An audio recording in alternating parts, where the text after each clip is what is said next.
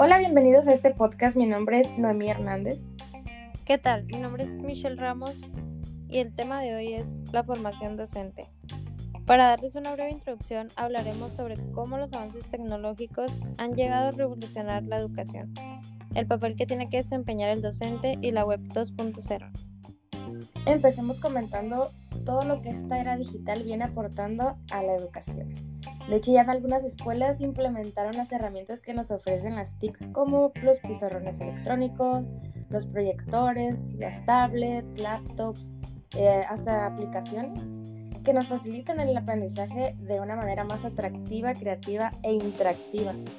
Recuerdo que, cuando en mis tiempos, no teníamos tanta facilidad de tener todos estos aparatos tecnológicos. Exacto. A través de nuestros celulares, computadoras, tabletas, entre otros aparatos electrónicos, buscamos la información en distintas páginas para tomar las clases en línea, por Classroom, entre otras apps.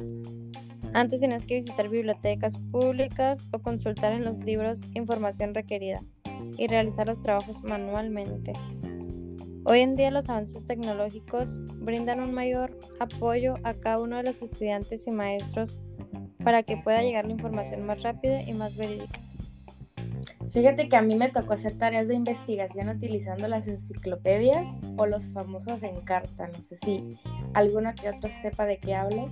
Y creo que en alguna ocasión acudí a la biblioteca porque pues es que antes no existía tal cosa como...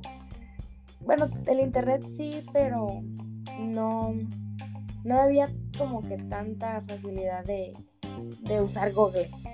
Pero pues hay que actualizarnos y seguir evolucionando junto con la tecnología, ¿no crees? Sí, claro.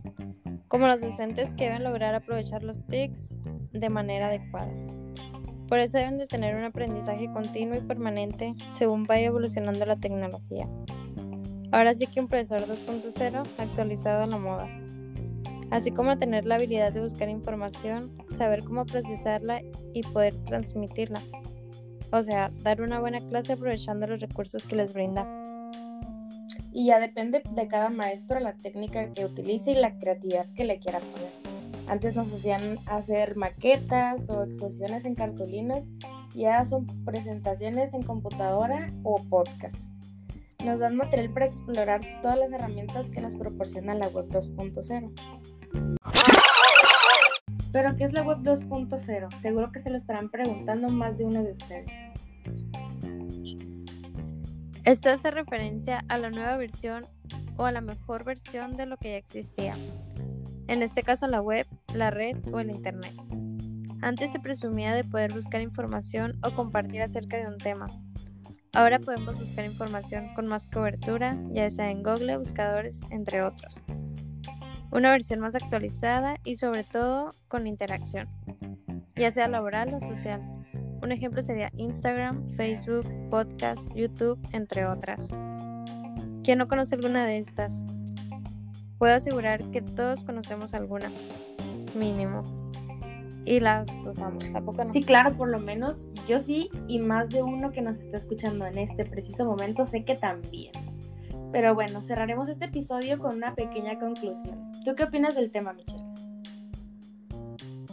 Yo opino que la tecnología aporta muchas cosas buenas y otras no tan buenas. Por ejemplo, antes la gente leía más libros y ahora prefieren ver una serie en Netflix. Pero bueno, hablando sobre el tema de, de la educación, tiene muchas ventajas, ya que se nos facilita más la información y podemos buscarla en distintas fuentes y recuperar la información más relevante. Muy bien. Bueno, esto sería todo por nuestra parte. Esperemos que les haya gustado este podcast.